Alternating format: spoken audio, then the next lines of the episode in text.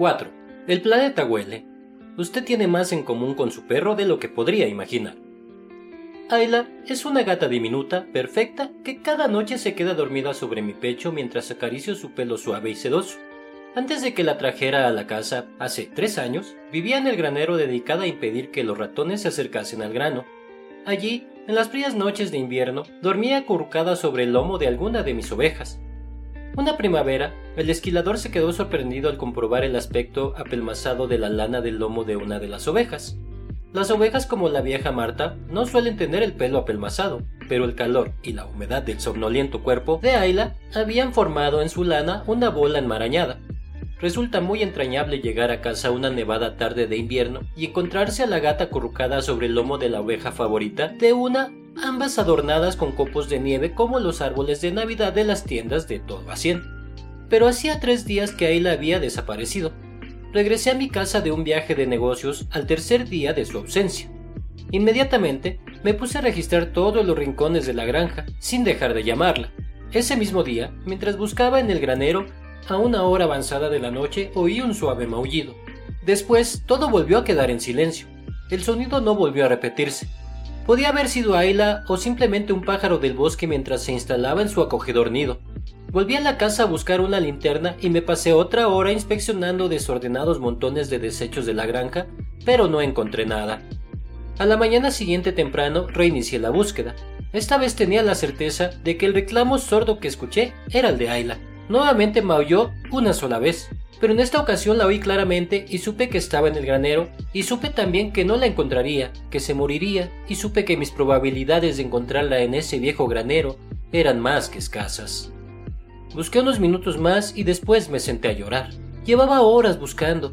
Sabía que los gatos heridos suelen esconderse en un lugar seguro y permanecer allí. Raramente maullan, aunque sus dueños los llamen, guiándose por un primitivo deseo de mantenerse ocultos cuando están heridos. Las probabilidades de encontrar a la gata en medio del caos de mi viejo granero eran nulas. Este granero no es un simple espacio, es el piso superior de un enorme y antiguo establo de vacas lecheras con innumerables pasillos en la parte inferior, 400 balas de heno, pilas de postes y alambre para cercos que llegaban a la altura de la cabeza y el revestimiento exterior enmohecido. Esa fría y silenciosa mañana estaba segura de que nunca podría encontrar a Ayla y que mi dulce y diminuta gata se hallaba muriéndose a escasos pasos de mí.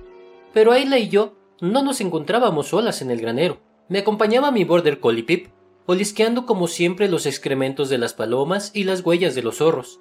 Pip no es como los otros border collies. Menea la cola ante las ovejas y es incapaz de conseguir que una oveja empecinada se mueva aunque su vida dependa de ello pero aunque sea inútil para pastorear las ovejas, Pip vale su peso en oro como mascota de una terapeuta en comportamiento animal que ha rehabilitado a más de 100 perros que descargaban en otros su agresión inducida por el miedo. A Pip le encanta la comida, las pelotas de tenis y los otros perros, en ese orden.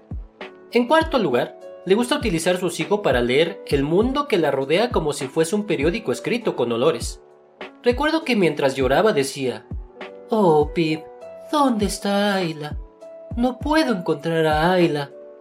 Como hacemos muchos dueños de perros, le abría mi corazón al animal sin ninguna expectativa de que se sumase a la búsqueda. Unos minutos más tarde, oí un ruido y, al alzar la mirada, vi a Pip encima de un montón de balas de heno apiladas hasta una altura de dos metros y medio que ocupaban la mitad del granero. La perra había metido la nariz entre dos balas de heno y gañía mientras escarbaba. Era la primera vez que hacía algo así y en ninguna otra ocasión volvió a hacerlo. Tenía que tratarse de Ayla.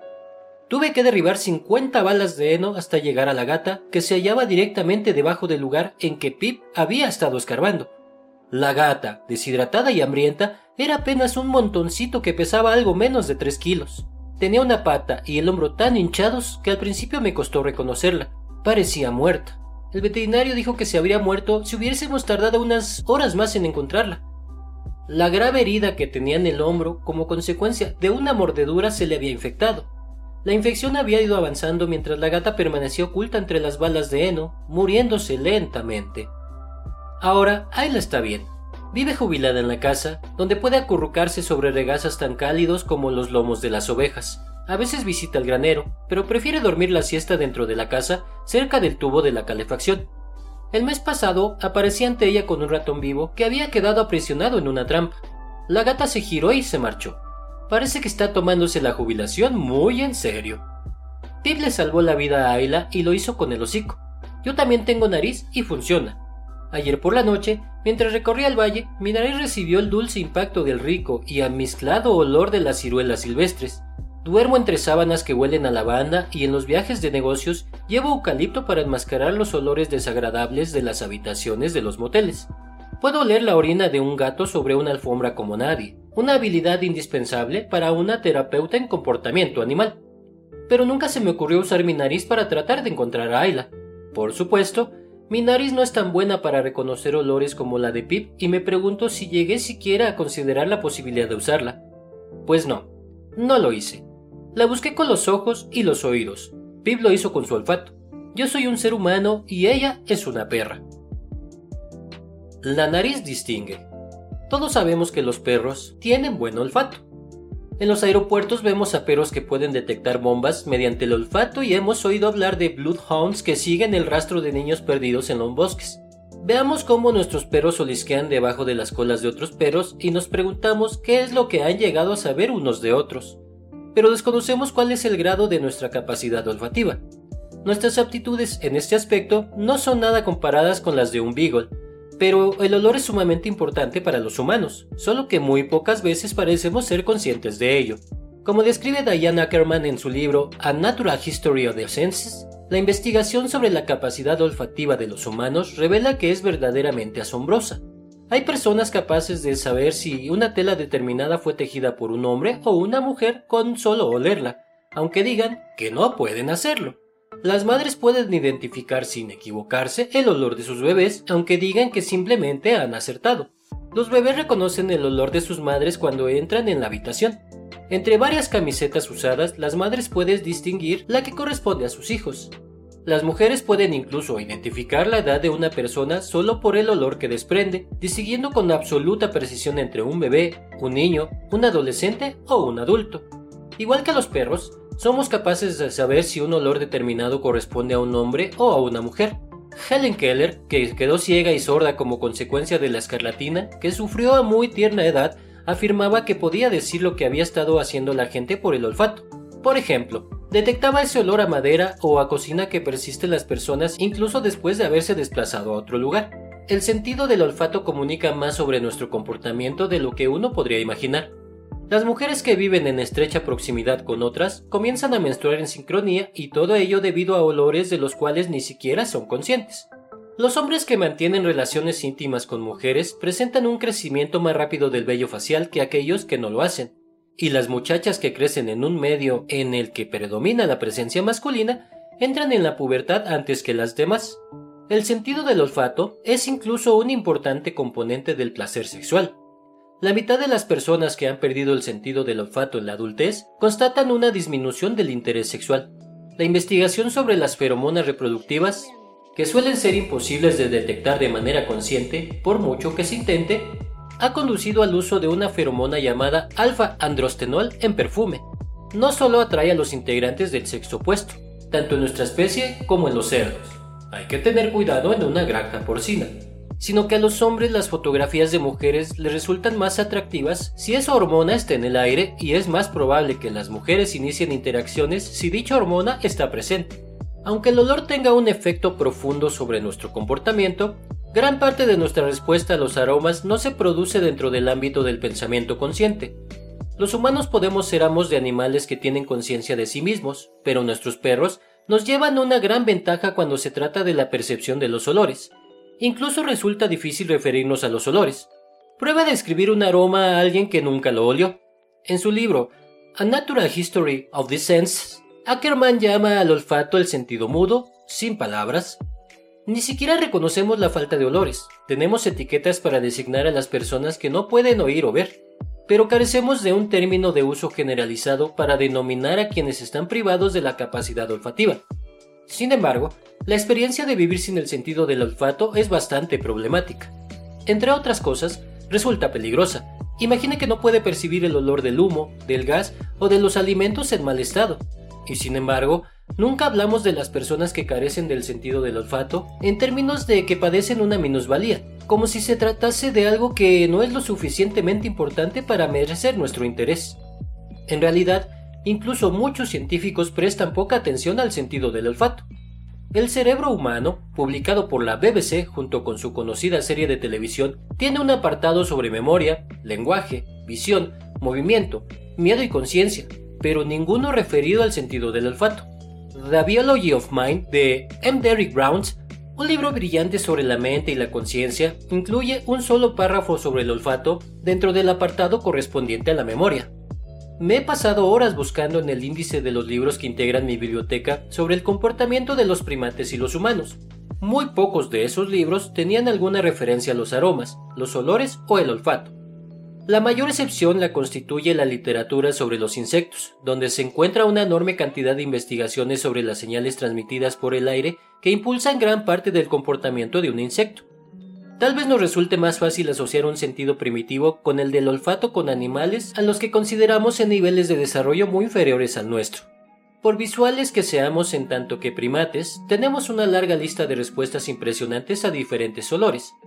Las hembras de mono tití cabeciblanco responden a olores de la ovulación de hembras desconocidas reclamando sexualmente a sus parejas, el olor de su madre basta para inhibir la ovulación en una hembra apareada de mono tití blanco, aunque esté sola con su nueva pareja. En un estudio reciente, se descubrió que los monos ardilla están dotados de sorprendentes aptitudes olfativas y son capaces de distinguir algunos olores mejor que las ratas o los perros. Muchos primates delimitan sus territorios marcándolos con su olor, los monos ardilla incluso orinan en sus propias patas y después se la pasan por el cuerpo en una especie de baño para dejar a su paso el rastro de un olor intenso. Varios primates tienen en el pecho, la garganta y las muñecas, donde los humanos nos ponemos perfume, estructuras de aromas especializados. Los primates con los que he trabajado, los monos tití cabeciblancos y los monos tití pigmeos, marcan con su olor los barrotes de sus jaulas para comunicarse con los integrantes de su familia y de otros grupos alojados en el extremo opuesto del pasillo que pueden oír pero no están en condiciones de ver. La conclusión es que todos los primates usan con gran frecuencia el sentido del olfato, pero los humanos no le concedemos importancia. A lo largo de los años he sucumbido algunas veces a la curiosidad y me he puesto de cuatro patas sobre el suelo olisqueando en el lugar que lo hacían mis perros como si fuesen aspiradoras eléctricas. En algunas ocasiones fui absolutamente incapaz de oler algo, pero por regla general me quedaba impresionada por algún aroma espeso e intenso que tenía un olor notoriamente diferente al del mismo suelo a escasos centímetros de distancia. Cuando lo hago, mis perros parecen disfrutar con mi comportamiento más que yo y se ponen a olisquear y menear la cola con más intensidad, lamiéndose unos a otros y lamiéndome también a mí como si hubiese sucedido algo notable. Tal vez lo sea, Tal vez no sea ninguna insignificancia que los humanos lleguemos a ser más conscientes de los olores de lo que es habitual en nosotros. El simple hecho de escribir este capítulo ha tenido una influencia sobre la manera en que percibo el mundo. Después de una hora de investigación para la redacción de este capítulo, me puse a olisquear por mi casa como un conejo enloquecido, arrugando la nariz y entrecerrando los ojos. Y aprendí muchas cosas. En primer lugar, que mi casa está más sucia de lo que pensaba. Muchas cosas olían a polvo o a moho, aunque el aire de la casa tiene un olor fresco y delicado. Pero más allá de ese descubrimiento deprimente, existía todo un mundo esperando que yo lo percibiese. Casi cada objeto que olisqueaba tenía su propio olor característico. Nunca pensé que cada libro olía diferente a los demás, pero fue eso lo que constaté. Los libros en rústica más antiguos olían a moho, los nuevos con tapa dura olían a madera. Una sudadera, usada una sola vez, y una camiseta que me puse un día fresco desprendía un fuerte olor en las axilas. Las sábanas seguían oliendo a detergente. Un hueso viejo y seco del perro olía a polvo. El mando a distancia del televisor despedía un acre olor a sustancia química.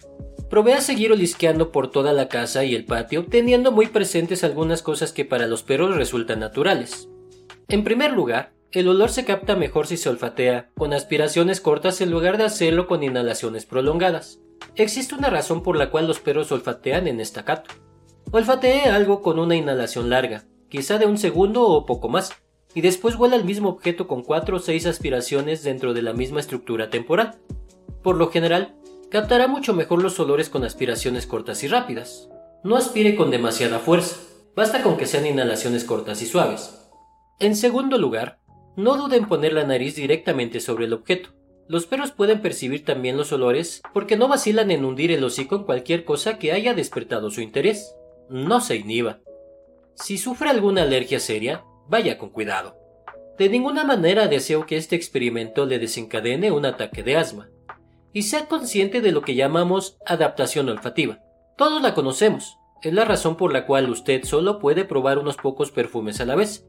Su aparato olfativo tiene que ponerse a cero una vez que se ha saturado. Simplemente no puede discernir diferentes olores de manera eficaz cuando sus fosas nasales ya han sido inundadas por unos cuantos.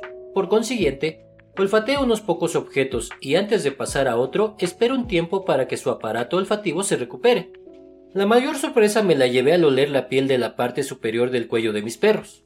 Pensé que cada animal tendría un olor ligeramente diferente, pero mi sorpresa fue mayúscula cuando comprobé que la diferencia era muy significativa.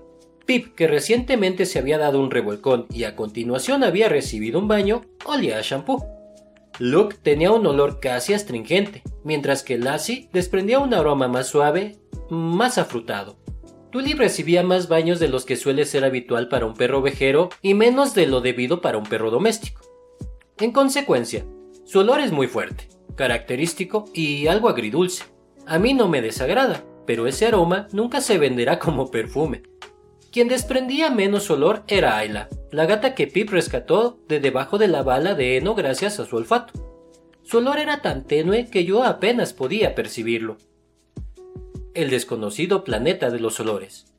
Un día en que me preparaba para dar un paseo en bicicleta en compañía de una amiga, cerré bien las ventanas y las puertas y comprobé que no quedase nada de comida en los mostradores de la cocina. Pip puede estar mirándome por la ventana con grandes ojos tristes mientras me marcho pero en realidad mi ausencia no le produce ningún pesar. Si observa es para asegurarse de que realmente me marcho y dedicarse entonces a buscar cosas comestibles con absoluta libertad. Cuando nos dirigíamos hacia la salida, descubrí un trozo de pan sobre el mostrador que inmediatamente guardé en la alacena. Oh, lo siento, dijo mi amiga.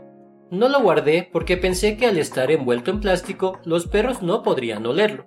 Mi amiga no estaba acostumbrada a vivir con hocicos que avergonzarían a los servicios de inteligencia. La envoltura de plástico no serviría para disuadir el hocico de Pip cuando se lanza a la casa de comida. Si alguna vez llego a estar sepultada debajo de una avalancha de nieve, lo único que pido es que Pip esté cerca y en condiciones de usar su hocico. Estoy segura de que me encontrará, a menos que alguien haya enterrado un pastel relleno de crema a unos 20 metros de distancia, en cuyo caso moriría asfixiada mientras Pip se afana por sacarlo de la nieve. Los perros tienen aproximadamente 220 millones de receptores de olores, mientras que los humanos solo podemos alardear de unos 5 millones. Esa es la razón por la cual algunos han afirmado que los perros pueden oler 44 veces mejor que los humanos. Pero la recepción de los olores no solo se debe al número de neuronas que tenemos en la nariz. Como señala Stephen Wodansky en The Truth About Dogs, también depende de lo que se esté oliendo en ese momento. Los perros son capaces de detectar algunos olores que los humanos no pueden percibir hasta que la concentración del aroma es 50 veces superior. Otros olores pueden ser percibidos por los perros en concentraciones que deben ser cientos de veces más intensas para que los humanos los perciban. Cada especie tiene combinaciones específicas de olores que perciben mejor que los demás y lo mismo se aplica a los perros. Los perros están diseñados como máquinas de percibir olores con fosas nasales móviles. Pruebe a mover las suyas hacia la derecha o hacia la izquierda sin hacer ningún gesto con la cabeza. Una estructura ósea especial, el órgano vomeronasal que se adhiere a las grandes moléculas de olor como el velcro y un bulbo olfativo en el cerebro que es proporcionalmente cuatro veces mayor que el nuestro. Los perros pueden detectar el olor humano sobre una superficie de cristal que apenas fue tocada y seguidamente permaneció dos semanas al aire libre o cuatro semanas bajo techo. Para los perros es algo trivial utilizar el olfato para distinguir cuál es el palo que usted tiró allí entre todos los demás que se encuentran abandonados en el patio. Pueden distinguir las camisetas usadas por gemelos idénticos que quieren alimentos diferentes. Los perros de todo el mundo están acostumbrados a encontrar minas explosivas enterradas. No se dispone de un método mejor, ya que en la actualidad las minas son en su mayoría de plástico, con lo cual los detectores metálicos resultan inútiles. Glenn Johnson, en su magnífico libro Tracking Dog, Theory and Methods habla de su ovejero alemán que detectó 150 fugas de gas a lo largo de una tubería de 170 kilómetros de longitud enterrada debajo de una capa de arcilla húmeda. Johnson y su perro fueron el último y desesperado recurso de la empresa suministradora de gas para detectar las fugas después de haber probado todas las tecnologías disponibles sin que ninguna de ellas diese resultado. El Cornell Medical Center está investigando el uso de perros para la detección del cáncer después de que un número considerable de pacientes con cáncer acudieron al hospital porque sus perros reaccionaban ante ellos como si percibiesen algo extraño. Stanley Coren en The How to Speak Dog habla de una perra ovejera Shetland llamada Tricia que se mostraba inquieta por la aparición de un lunar en la espalda de su dueño. Después de que Tricia tratase de quitárselo con un mordisco, el dueño de la perra habló finalmente del lunar a su médico, quien lo identificó como un melanoma cancerígeno. Rintintín no lo hubiera hecho mejor. Aunque sabemos que los perros tienen un buen olfato, desconocemos casi por completo qué es lo que huelen. Por ejemplo, no sabemos con seguridad en qué se concentran los perros rastreadores cuando siguen los paseos de alguien, Sabemos que todos los humanos vamos dejando a nuestro paso minúsculas partículas de piel muerta que nos siguen como el humo de un cigarrillo en movimiento. Con cada paso que damos, dejamos olores sobre la tierra y eso les basta a los perros para encontrarnos. Cada pisada humana deja sobre la tierra una media equivalente a la cuarta billonésima parte de un grano de sudor. Aunque parezca increíble, eso es más que suficiente para un perro. Pero esos no son más que algunos de los ingredientes de la mezcla de olores que dejamos a nuestro paso. Aplastamos la vegetación, alteramos el suelo y esparcimos partículas de pelo y moléculas de loción para después del afeitado, de desodorante, de perfume. Por lo general, el problema para los perros no es descubrir el olor, sino distinguirlo entre la multitud de odores que ya estaban antes. Hasta las condiciones meteorológicas inciden en la capacidad olfativa del perro.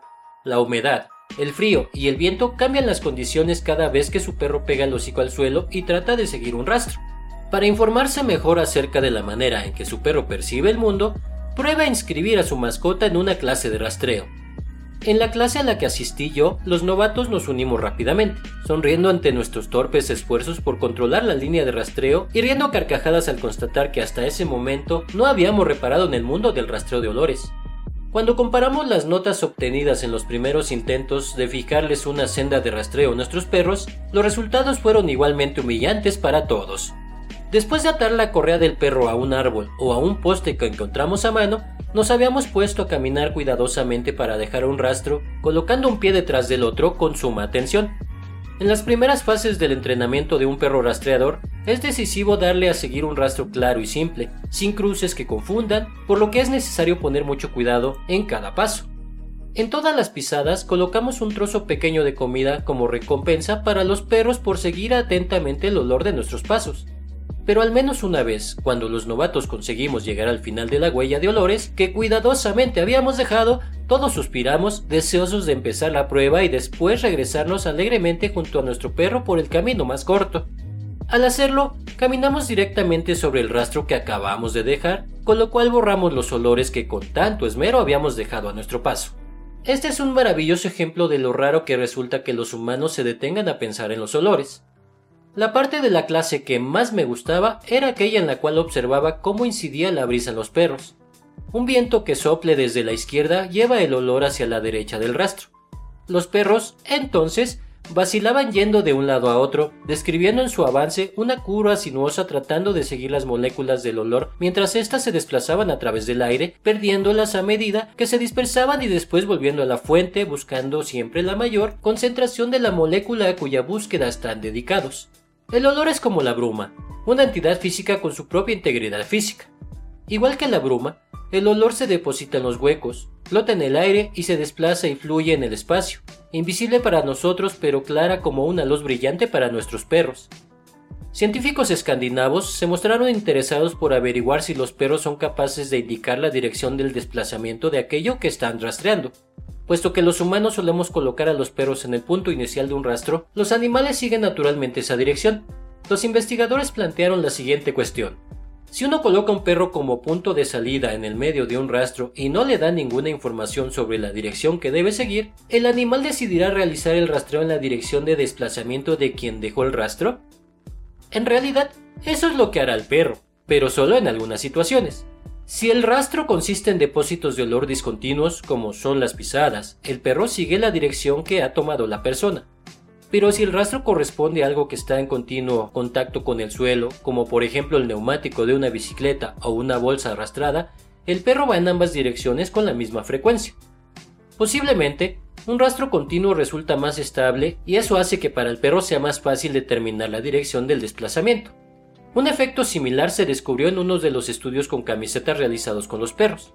Los perros no eran capaces de distinguir las camisetas de gemelos idénticos a menos que las mismas estuviesen a cierta distancia. Si estaban una junto a la otra, probablemente las mezclaban, enmascarando las diferencias y complicando la elección. Resulta difícil saber cómo interpretar la respuesta de un perro a los rastros de olores teniendo en cuenta lo mucho que desconocemos acerca de la información que los perros recogen. Es evidente que necesitamos más estudios sobre sus aptitudes con los olores. En este mismo momento, existen muchos aspectos de la vida de un perro sobre los que solo podemos hacer conjeturas debido a nuestras primitivas aptitudes olfativas y a la escasez de investigación. Por ejemplo, es común que los gatos domésticos ataquen a sus mejores amigos felinos después de haber visitado una clínica veterinaria en la que se impregnaron de nuevos olores y me pregunto si esto podría suceder con los perros. ¿Los perros recién bañados pueden oler mal a otros perros? ¿El mal aliento puede causar aislamiento social a los perros como sucede en nuestra especie? ¿O puesto que a los perros les encantan los olores que a nosotros nos resultan repugnantes, ¿el mal aliento puede resultarles agradable? A menudo me he preguntado por el papel que desempeña el olor en el comportamiento de los perros agresivos. El tipo de agresión más común de agresión perro-perro que vemos es el de perros que ladran, gruñen y arremeten cuando pasan junto a otros perros sujetos con correa. Pero con asombrosa frecuencia se trata de perros que, unos segundos antes, a todo el mundo le da la impresión de que se mueren de ganas de jugar con esa monada de cachorro que está al otro lado de la calle. Por lo general, la fase preliminar se desarrolla con dificultades. Ambos perros adoptan las posturas de saludo amistoso y al cabo de dos o tres segundos, el perro en cuestión estalla y ataca al otro. Muchas veces resulta relativamente fácil suprimir las causas corrientes, como señales inadvertidas de los dueños, tensión en la correa, contención de la respiración, o respuestas reactivas de parte del otro perro. Sin embargo, sigo preguntándome si el olor es un factor importante por lo menos en algunos de estos casos. Tal vez los perros atacados olían igual que otro perro con el cual el agresor había tenido problemas en una ocasión anterior. O quizá el estado hormonal del perro víctima provoca una reacción agresiva. Hace un tiempo me llevé a casa a un pequeño y asustado pastor australiano, tan deteriorado que lo tuve viviendo conmigo durante casi todo el verano. La primera vez que entró al salón, se quedó aterrorizado ante la presencia de mi entonces marido, Patrick, que en ese momento siguió con sus casi dos metros de estatura. El perro reaccionó horrorizado, ladrando y abalanzándose sobre él, y nunca logró vencer ese miedo. Bastaba con que le restregase por el hocico las llaves de Patrick para que el perro comenzase a gruñir. Seguramente, el recuerdo de un olor relacionado con una mala experiencia también puede estar vinculado a los enfrentamientos entre perros. Tuve un cliente cuyo perro parecía atacar a algunos visitantes de vez en cuando y al azar, mientras por lo general solía saludar a la gente en la puerta como si se tratase de viejos amigos. Sin embargo, en raras ocasiones el animal se convertía en un monstruo. Había mordido varias veces y la familia que lo tenía a su cargo se desesperaba ante la necesidad de proteger a sus amigos sin tener que abandonar a su perro.